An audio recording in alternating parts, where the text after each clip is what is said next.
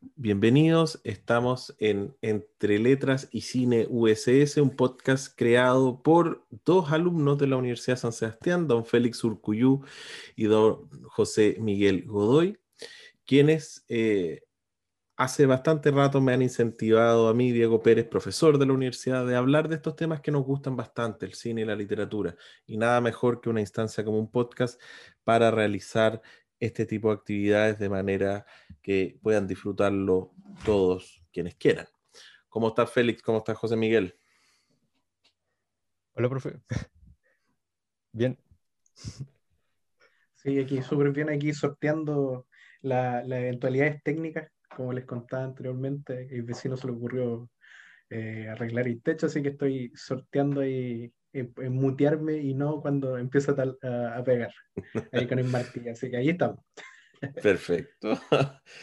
Oigan, eh, primero felicitarlos por esta instancia, que es su instancia en realidad, y segundo, felicitarlos por la elección de la película que vamos a analizar hoy, que es esta bella película que se ganó un Oscar, Soul.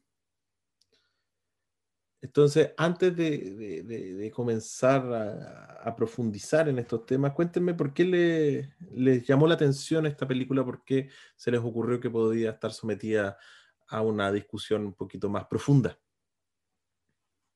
Bien, eh, creo que José Miguel puede responder eh, esta pregunta porque fue él el que, el que propició la elección de este día. Sí, a mí me gustó mucho esta película porque lo vi en dos circunstancias distintas. Eh, lo vi casi terminando las mini vacaciones eh, antes de la preparación del examen de grado y la volví a ver hace poco con mi mamá, que estaba en un proceso conclusivo de muchos años eh, prestando servicio en el hospital y, y, como que me llamó la atención porque le, encontré dos sentidos muy, muy distintos de la vez que lo, que lo vi. Entonces, eh, me llamó la atención que hace harto tiempo no veía una película de, de del estudio Pixar, si no me equivoco, es, de Pixar, ¿cierto? Sí, si no me equivoco, es de Pixar.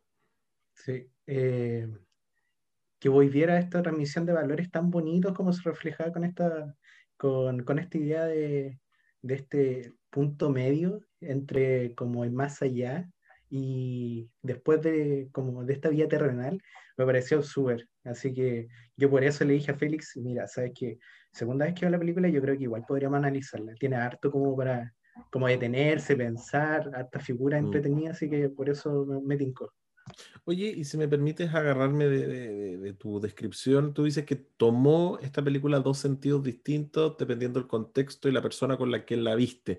¿Cuáles fueron estos dos sentidos que adquirió la misma a grandes rasgos? Em, la primera vez que la vi yo creo que fue más que nada por el tema de la de conocer esta nueva película, ahora que está la plataforma de Disney Plus, eh, como una plataforma de streaming, eh, y en, el contexto que estamos en pandemia era una buena instancia como para ver un estreno y dije, a ver, sin ninguna eh, anterioridad, leído nada, dije, ya, vamos a ver, me dejé sorprender y me gustó. Me gustó en el desarrollo de la película, la encontré interesante, pero en esta segunda instancia, como que me tomé un punto que era el, que me miraba mi mamá, que era un punto como conclusivo de toda una vida de trabajo que es encontrarle el sentido a la vida. Mm. Porque, más que, porque más que nada el punto de lo que apunta Joe Garner es que él piensa que la música es su vida, que el jazz es su vida. Pero de la película se demuestra lo contrario, o sea, te, te da como los matices, o sea, que la vida no es solo, una, sino que tiene como... Eh, no, el hombre no está hecho para solo una sola cosa. O sea, uno nace para, para ser solamente jazzista. Entonces, ese punto de vista me pareció estupendo. Yo creo que igual eh, podríamos desarrollarlo un poco más. No, yo feliz, pero antes quiero escuchar a Félix, que siempre tiene como esa parte casi metafísica en su análisis. Así que Félix, a ti, si bien no elegiste la película, ¿qué, qué, qué puntos te llamaron la atención que cuando José Miguel de haber dicho podría ser Soul, tú dijiste, ah, sí, esa película sí? Bueno, yo personalmente no había visto la película antes de que José Miguel la recomendó, pero sin embargo me habían recomendado otras personas antes que la viera. Hartas veces me habían dicho que era bastante buena. Entonces, bueno, dije, ya, pues veamos si es tan buena. Y resultó serlo efectivamente. Sí, no, em, increíble, ¿no? Sí, algo que eh, voy a tomar un poco el punto que, que mencionó José Miguel diciendo que eh, lo que Joe Garner, el, protagonista, consideraba que, que, era su vida, que era la música. Eh, yo creo que la película apunta a dos cosas y no sé si, si es específicamente a la música a lo que se refiere lo, que, lo que Joe Garner pensaba como como así, por así llamarlo, el clímax de su vida, lo que él más quería hacer en su vida, sino que era específicamente ir a esa, a, ese concierto en particular y poder tocar junto a esa banda y sobre todo a esa, esa mujer que, eh, que cantaba, creo. O, mm. no, me acuerdo, bueno, no me acuerdo qué hacía en particular, pero eh, con esa banda. Entonces buscaba todo, todos sus anhelos hacia una sola futura experiencia. Y sin embargo, para lo que él verdaderamente era mejor, era para ser un, un guía de otras personas y era lo que había estado haciendo durante toda su vida en la sala de clases. Mm. Y si uno ve, si uno se fija bien en la, en la escena del inicio de la película, cuando él está haciendo clases, en realidad eh, la está pasando súper bien y después se olvida completamente de eso. Porque, bueno, su, su banda tocaba súper mal, pero había una niña que, que tocaba mejor y, que se estaba inspirando y, que él mismo le había hecho darse cuenta de que podía ser buena en eso y que siguiera explorando aquello que le gustaba. Y en ese momento eh, él se notaba que estaba, de verdad estaba siendo feliz en, en, en, su propio trabajo que al parecer le disgustaba tanto, que era un trabajo más seguro en el que podía vivir, pero estaba pasándola bien en realidad.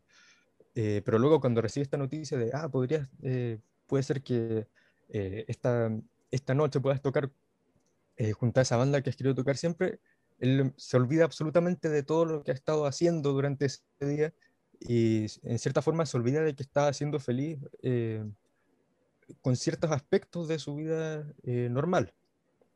Mm. Eh, creo que es por eso mismo que la animación tiene dos tipos de calidad distintos. El, mundo terrenal, por así llamarlo, en nuestra Tierra es una animación que, bueno, en los veintitantos años que lleva Pixar haciendo esto ha ido mejorando cada vez más, pero en esta película ya se superaron a un nivel de que parecía casi real la ambientación. Eh, eso era, entre paréntesis, era sorprendente, la, calidad de la animación, sobre todo cómo estaba hecho en la Tierra. Pero cuando estaba, eh, cuando se iba a este gran antes, como le llamaban, eh, es una animación mucho más simplista porque creo yo que tratan de mostrar que en ese eh, en ese, llamémoslo, mundo o plano existencial previo a la vida, eh, como no hay nada definido, todo es... Eh, pura forma. Si nos vamos a, términos filosóficos, no hay nada de materia, es pura forma. Claro, no hay, por ejemplo, creo que hay dos o tres cosas que tienen bordes de 90 grados, no sé, pero todo el resto es como súper esponjoso, redondo, como que deforme, por así llamarlo, es como muy, muy extraño. Pero el mundo como lo presentan y como se le va mostrando a esta otra alma pequeña que, que no sabe qué, qué, hacer con su vida literalmente, eh, ese mundo se ve, ese mundo, nuestro mundo, por así llamarlo, en el que estamos ahora, eh, se ve muchísimo más definido y muchísimo más, eh, más preciso en todos sus aspectos, sobre todo visuales. Así, así es como, como es la forma más fácil de mostrarlo para la película. Y por eso es tan importante la, la, escena, aquí me voy a saltar un poco más hacia la mitad de la película, pero la escena en que caen estas semillas que, que van girando. Eh, porque esa, esa alma comienza a encontrar la importancia de la vida en las cosas más simples y pequeñas que pueden existir, como esas pequeñas semillas, la, perfección a la que llega, encuentro yo, o esta es mi interpretación, a la que ha llegado la naturaleza a través de su evolución para crear esa forma tan perfecta de semilla que pueda bajar claro. eh, planeando en un diseño casi de helicóptero. Claro. Eh, entonces, eh, eso, eh, y sobre todo estando en el cuerpo de George Garner, es el mayor contraste que puede haber en la película con esa primera escena en la que él muere, que va caminando mm. solamente pensando en el, en el, recital y va... Claro, va casi obsesivamente. Claro, evadiendo múltiples muertes hasta que al final cae por, por esa alcantarilla, pero pero va, totalmente en otro mundo. Sí, pero Félix, si me permite interrumpirte, eh, y retomando un poco lo que decía José Miguel, que la gracia de esta película también es desmentir un poco que hay una actividad en la vida que nos va a hacer sentir plenos y que nos va a llevar a hacer eh, a alcanzar aquella anhelada felicidad. Porque recuerdan esa escena en que está, no, ¿cómo se llama el tipo que, que, que iba salvando almas en, en, el plano? No me acuerdo, ¿cómo, cómo se llamaba? Bueno, este tipo que lo tengo por aquí, Moonwind, este tipo Moonwind, que primero me dio mucha risa porque uno se imaginaba que cuando lo mostraban en la Tierra iba a ser un tipo que iba a estar meditando en el en la, punta del Himalaya, en una cueva. En realidad era un tipo que estaba trabajando, moviendo, haciendo girar estos, estos letreros promocionales, lo que daba cuenta que este tipo realmente había trascendido la cotidianidad, la propia cotidianidad lograba tener una actitud meditativa, o sea, una cuestión tremenda. Pero bueno, eh, cuando hablaban de, de, la zona, o sea, de cuando uno, de zone, cuando uno hace algo y se siente que está completamente alineado con algo superior y uno se mete por completo en la actividad y se aliena de uno mismo, que si uno se obsesiona mucho con eso, la vida también pierde sentido. Y por eso hay gente que pasa toda su vida buscando esa emoción, buscando esa sensación, que al final es tan artificial como la que uno podría obtener con alcohol, la que uno podría obtener con cualquier otra cuestión. Porque el fin de la vida, por lo menos a mí la sensación de que me da la película, y acá te, te paso la pelota, José Miguel, el fin de la vida parece ser que es simplemente vivirla, ¿o no? Ahí está la riqueza y vivirla con todo, vivirla con los momentos buenos, vivirlo con los momentos malos, no tener la expectativa de que todo va a salir bien, de que siempre voy a encontrarme en esta zona en la que estoy cómodo, sino que la vida holísticamente considerada, es, tiene su propia perfección. José Miguel, ¿qué crees de esto? Sí, o sea, a mí algo que me gustó mucho era el, esa dualidad, que en un principio yo decía, no, no puede ser, no puede terminar mi vida así, yo tengo que seguir haciendo lo que yo estoy destinado, yo nací para esto, de ser jazzista. Y 22 que dice, ya, yo, te puedo dar tu pase a la tierra si es que tú me liberas de esta tortura que es estar en este, en este, en este punto medio, que no puedo ni, ni siquiera llegar a la tierra ni me puedo ir de aquí, entonces hagámoslo. Y es increíble cómo, cómo, esa, cómo le muestran a Joe que en realidad uno eh, toda su vida no era lo que él pensaba que era maravilloso y que era su razón de ser, era una vida muy triste, muy, muy como solitaria, que no le producía la suficiente satisfacción que él decía, esto va a ser lo último. Más adelante, ya al ocaso de la película, él se, la mejor forma en que se da cuenta de que tanto hice, tanto recorrí por, por tratar de encontrar este, eh, este punto, este clímax de llegar a ser un gran jazzista cuando termina el show. El mm. chico llega en un trance, llega eh, aplauso, eh, risa, muchas emociones encontradas y la chica le dice, y bueno, ¿y esto fue todo? Sí, tienes que volver el viernes de la próxima semana a las 7 y hacer lo mm. mismo. Y él lo que pensó durante todo su día que era, ese es mi fin, esa es mi ruta, realmente se dio cuenta que no le era para nada. Y, y enseñar que en realidad la vida, como, como habíamos conversado, eh, no solamente unicolor, sino que tiene matices y hay cosas que uno pasa por desapercibido durante toda su vida. Por ejemplo, disfrutar cosas sencillas, conversación, cuando 22 se sienta en el peluquero y empieza claro, cuando se come la pizza. claro, cuando se come la pizza, porque en ese mundo, en este, en este como limbo, en este mundo no terrenal, en que llegan eh, las almas, eh, a que le den alguna personalidad, claro, pues no sienten dolor, no, sienten, no, saben del gusto, no saben del, de, de sensaciones que son tangibles. Eh, es increíble como esas cosas que habitualmente pasamos como si nada, así sentir la brisa en el rostro, sentir el gusto de la pizza, claro. como bueno, cobra sentido. De, ahí viene el dicho de que se dice de distinta manera en distintas tradiciones, pero el mensaje es el mismo, de que en realidad no somos seres materiales, o sea, perdón, no somos seres humanos en búsqueda de experiencias espirituales, sino que somos seres espirituales en búsqueda de experiencias humanas. Y justamente eso es lo que nos enseña la película, o sea, estamos buscando la experiencia cotidiana humana. Ahora, el gran obstáculo, y con esto le paso nuevamente la pelota a Félix, el gran obstáculo que tenemos los seres humanos para esto, y este es el gran mensaje que nos da la película, es que nuestra mente es traidora a veces. Es traidora, nos traiciona a nosotros mismos, porque nos dice, mira, cuando logres esto vas a ser feliz. Y puede tomar distintas formas. Cuando encuentres pareja, cuando te enamores, cuando termines tu carrera, cuando tengas un buen sueldo, cuando tengas la casa, cuando tengas el auto. Y cada vez que uno, entre más se acerca a obtener esas cosas, uno empieza a decir, mm, pero ¿sabes qué? Ahora no solo quiero esto, sino que también quiero esto otro. Y ahí sí que voy a ser feliz. Y después uno se acerca a lo próximo y dice, mira, yo quería un millón de dólares, pero ahora que voy en 800 mil, ah, dos millones suenan mejor, ¿cierto? Y la mente es traidora y es ese mensaje, esa estructura en nuestra mente, por ponerlo de alguna manera, lo que nos evita que podamos disfrutar la cotidianidad, ¿o no? ¿Qué opinan de esto?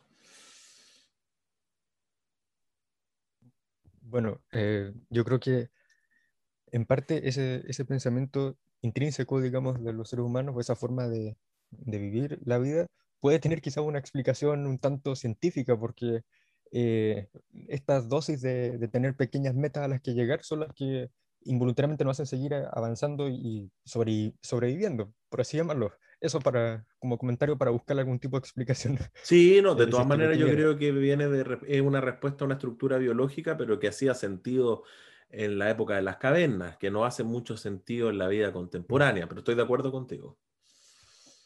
Sí. Eh, bueno, volviendo retomando en general todas las últimas dos interacciones, por así llamarlas, creo que hay tres eh, frases que dice el protagonista o tres diálogos que resumen en, buena parte todo lo que hemos dicho.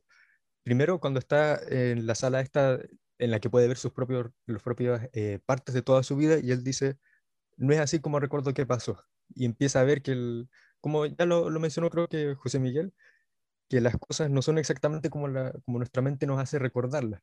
Y, eso se ha probado también, creo, eh, de forma, de forma científica, porque dos personas que viven una, una, misma experiencia no la recuerdan exactamente igual. Eh, la segunda frase es una que dice, justo antes de, eh, de entrar al, al, escenario, y dice, esta noche en ese escenario todo se arreglará. Y es, el mejor resumen de todo lo que justamente dijeron recién. Y luego la frase que dice, que le dice a la, a la mujer de, de la banda, la, que era famosa, cuando ya termina el recital y dice, estuve esperando este día toda mi vida, pero me lo había imaginado diferente. Entonces, esa desilusión que tiene el, protagonista al ver que, que si bien en el momento de estar en, en el concierto lo pasó súper bien y se sintió hipnotizado y llevado por la música, eh, eso quedó ahí. Era mm. justamente una de esas pequeñas metas que él se había puesto y después, ¿después qué? Si la, otra semana iba a ser exactamente lo mismo. Entonces, eh, está claro ese pensamiento de seguir buscando y buscando y buscando cada vez mejorar un poco más esa expectativa. Pero déjame obligarte, em, Félix, a relacionarlo con la vida concreta, porque, y también José Miguel, ¿ustedes sienten que les pasa eso? Que la mente los traiciona y siempre se, se promete una cierta situación o una, un cierto hecho que va a traer la felicidad o me va a acercar a ella y llega el día y uno dice, chute, ¿y esto fue? Y se reemplaza con otra cosa. Sí, yo creo que el, el mejor, los mejores ejemplos que tengo más como a flor, a flor, de piel o que me salen más, me saltan en la memoria, es cuando uno es súper chico y a mí me pasaba que encontraba que tener, por ejemplo, 18 años o llegar a cuarto Era increíble. Era increíble. Lo único, en mi colegio, además, los de cuarto medio tenían una polera de otro color. Y yo decía, lo único que quiero es tener la polera azul en vez de la blanca. Sí, era increíble, o sea, los más grandes, los que tienen supremacía en deporte, en cultura, literatura, o sea, lo máximo.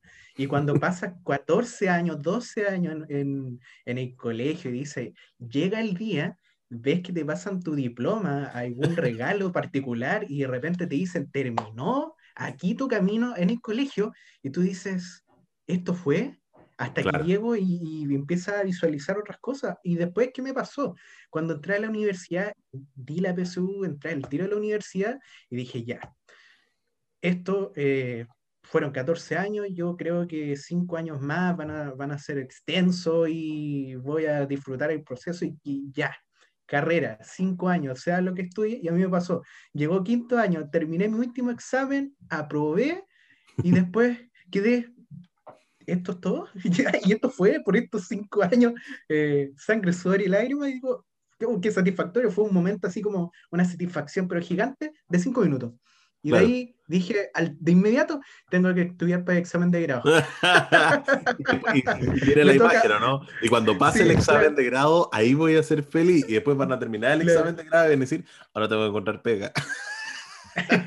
yo pensaba exactamente lo mismo. Y yo lo conversaba con mi papá y le decía, oye, qué increíble. Y, eh, y, a mi mamá igual le decía, qué increíble como de repente uno se va pensando en ciertos puntos. Por ejemplo, usted, usted pues, profe, y voy a, ya, doctorado en filosofía, terminando, termina el doctorado, ya. Cuatro años. Yo, yo, yo, en eso yo ya estoy convencido, yo ya, ya he pasado tan, por esto tantas veces que tengo claro que va a ser, ya no tengo ni expectativas de ese día, a pesar de que está cerca, no, no, me, imagino, y en esta circunstancia online, por, por, ejemplo, a mí me pasó cuando ingresamos, me imagino que a Félix se pasó lo mismo, última asignatura puesto en la hoja de calificaciones que te aparecía en el portal o en la app del teléfono, de repente ya, última, y fue como, eh, oye, eh, egresé, y fue como, hoy felicidades, todo, y yo estaba como, me vinieron a saludar unos, unos familiares, hoy te felicito, y yo estaba como, y exactamente como Joe Garner, así como, esperé durante cinco años esto, y, y, esto fue. Pero eh, a mí yo creo que esas son circunstancias en que me ha pasado eso, que, que de la pregunta inicial que me hizo, momentos mm. claves que uno se imagina y que mm, no tiene la expectativa que quizá uno pensaba. Claro. ¿A ti, Félix, te ha pasado también? Sí, no, sí, creo que en las mismas situaciones que ha descrito José Miguel, porque en todo el tema estudiantil, sea de colegio o de universidad, yo creo que a la mayoría, o si no a todas las personas, les pasa lo mismo. Creo que hay otro ejemplo más cotidiano, quizás, y es que eh, a veces a uno le preguntan cuando está de cumpleaños, le dicen, ah, ya eres mayor de edad, ya tienes 18 años, ¿qué, qué, qué se siente ser mayor de 18 años? Y yo siempre digo, cuando, cuando o sea, a veces me dicen eso, pues, ¿qué se siente tener 25 años ahora? no sé, por ejemplo. Mm. Yo digo, se siente exactamente igual que tener 24 años, exactamente lo mm. mismo, no hay ninguna diferencia en realidad. Mm. Eh, pero es un poco eso, yo creo que... Eh, creo que se puede encontrar una tendencia en, en, las artes, quizás en las películas y en, en, las novelas, en los libros, a eliminar un poco ese factor. No, no sé si se han dado cuenta cuando, cuando se relata la historia de, en una después de las dos horas o del libro termina en el punto culmine, pues, entonces uno no sabe lo que pasa después. Claro, e, ese es el tema. ¿Cómo, cómo puede eh, vivir un personaje que ha pasado por, por algo sorprendente? ¿Cómo puede vivir consigo mismo después de eso? después de una tremenda travesía. Por ejemplo, como en la vuelta al mundo en 80 días, ¿cómo puede vivir después Phileas Fogg de vivir eso? Claro. ¿Cómo? Claro, sí, pues porque no te cuentan después del vivieron felices para siempre. claro, Pero, ¿qué, significa eso?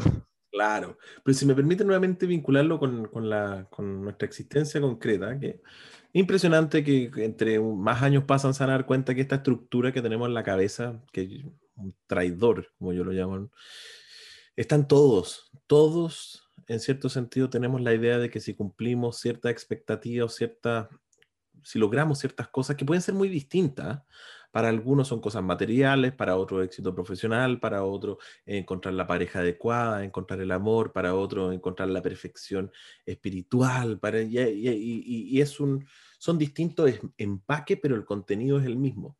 Y el problema es que si uno sigue con esta lógica, como lo hacemos la mayoría de los seres humanos, después empezamos a enojarnos cuando las cosas no nos producen esta felicidad. Y en vez de encontrar el origen en una estructura en nuestra mente que es traidora, le echamos, lo proyectamos hacia el exterior. Entonces, después, ¿sabes qué? Me casé con la persona adecuada, estábamos totalmente enamorados, tuvimos hijos, tenemos familia, pero ¿sabes qué? No, no, no, no estoy feliz. Es tu culpa. Entonces voy y cambio de pareja, ¿cierto? Me separo y busco otra persona.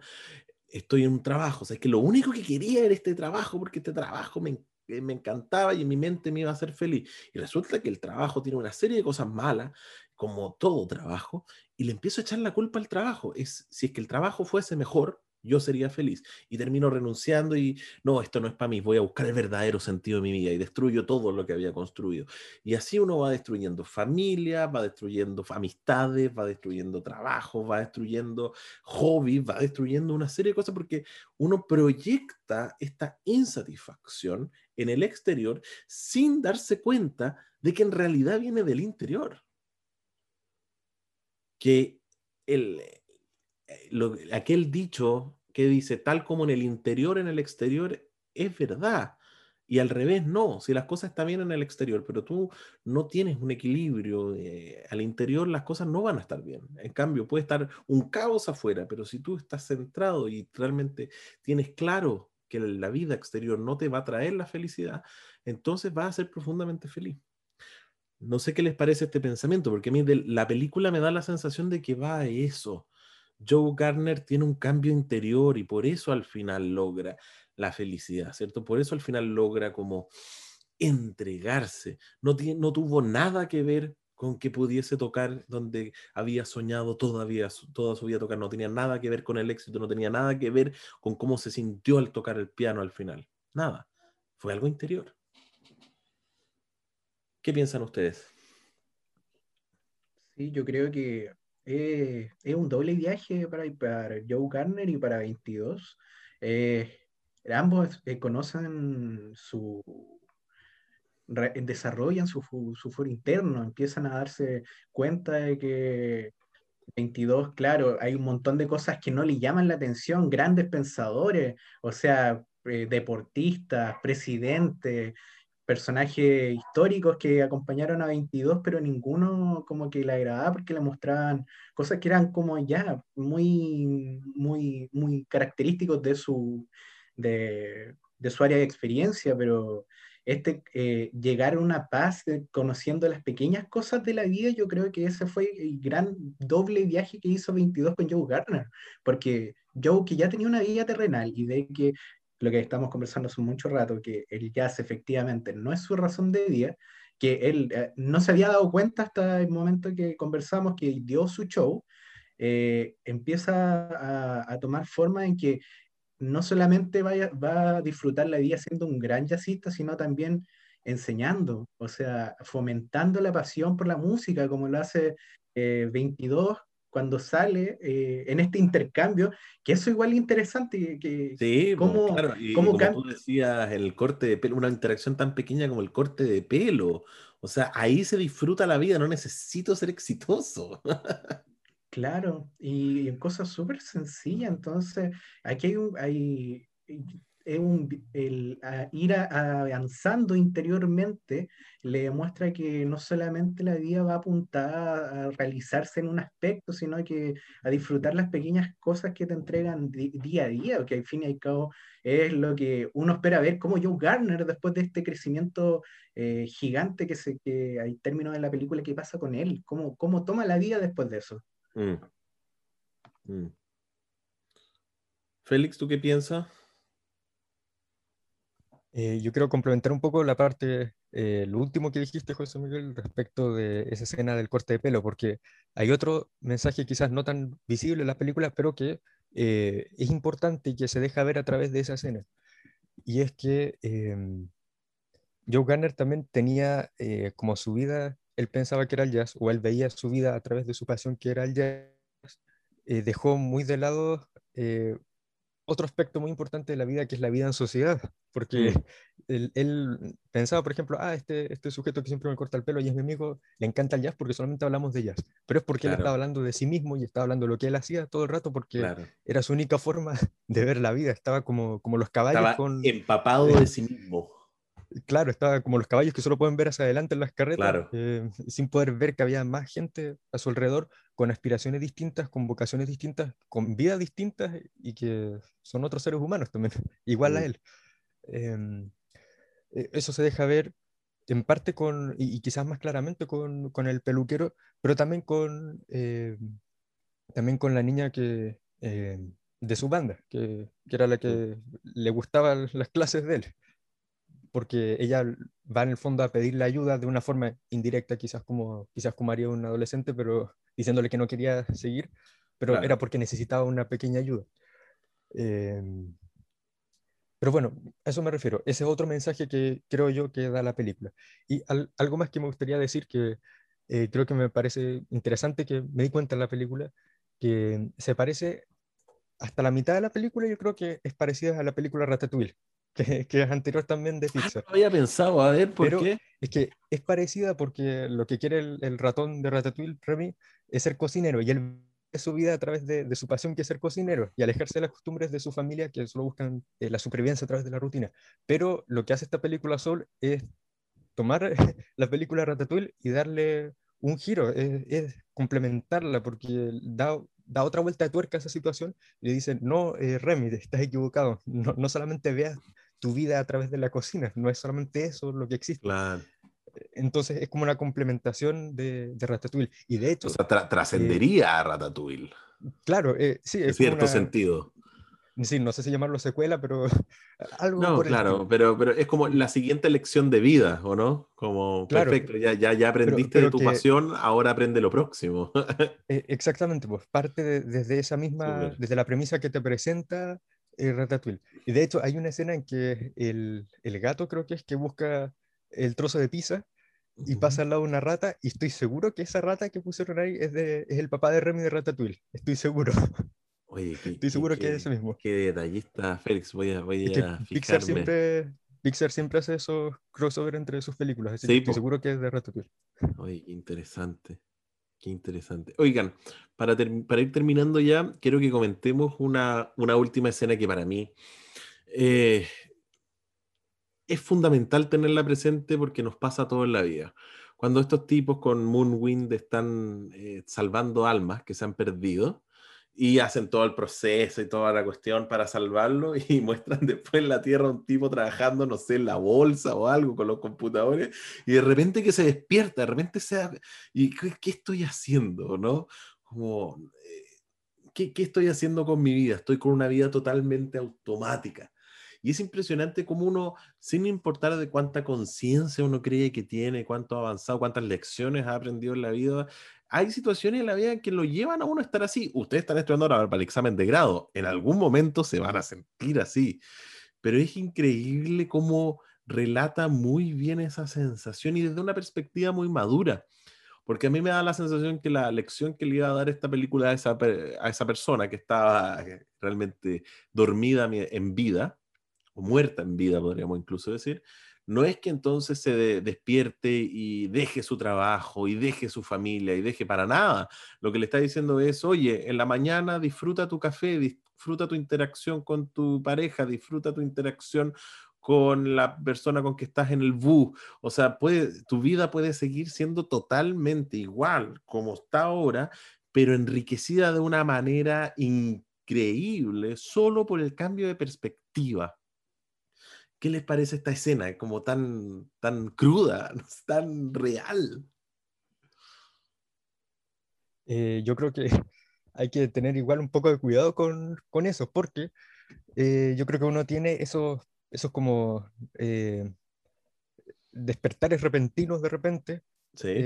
Seguramente les ha pasado también que están haciendo algo concentrados y de repente es como, como que les llega una, eh, un latigazo de inspiración de hacer otra cosa, de dejar de hacer lo que están haciendo porque hay otra cosa que de un momento a otro es súbitamente más importante. Eh, eso tiende a ocurrir. Pero ahora, ¿cuáles son las dos actitudes que uno podría tomar ante eso? Una sería la que nos plantea la película, que es en el fondo, eh, no es volcar toda la vida de uno hacia un solo objetivo, como puede ser que lo haya hecho el tipo de esa escena porque se volvía loco en la oficina, Sí, empezaba a tirar todo. Claro, tu- tuvo una actitud Pero, adolescente, eh, eh, le faltaba aprender un par de lecciones. Claro. Em, pero la otra, la otra actitud sería precisamente eh, tomárselo con, con, más calma, e-, esa, esa, inspiración y empezar a ver, empezar literalmente a ver a su alrededor, qué es lo que hay a su alrededor, creo yo, porque él, seguramente ese sujeto estaba pegado a la pantalla como estamos ahora nosotros haciendo esto, pero había todo un contexto que estaba, que estaba omitiendo. Y, eso es lo que también vuelvo un, poco a lo que, a lo que ve 22, eh, el alma pequeña, en la película, que comienza a ver este contexto que, que para él es totalmente nuevo, pero que Joe Garner tenía asimilado y por eso eh, obviaba, por así decirlo. Mm. José Miguel, ¿a ti qué te parece? O sea, yo veo un paralelo porque en, el, en ese lugar, en ese como limbo en que estaban las personas que estaban como en un trance, también estaban las personas como hay oficinistas que estaban eh, sumidos como en, en, su rutina que ya los volvía ya en, en una especie de como monstruo, robot, porque ya no disfrutaban, no sentían, sino que era, como decía Félix en un momento, solo dedicado a... Eh, automatizado. Decía como una frase, automatizado, decía como una frase así como, no recuerdo si era como algo de estadística, decía, tengo que, tengo que hacer esto, tengo que hacer esto, mm. tengo que hacer esto, tengo que hacer esto, y al fin y al cabo... Eh, claro, o sea, perdió toda la percepción de lo que realmente está haciendo y está actuando como una máquina, mm, está actuando como eh, en este, plano como, como en una especie de alma, alma como abandonada, que está sometida como a su rutina y deja de disfrutar las cosas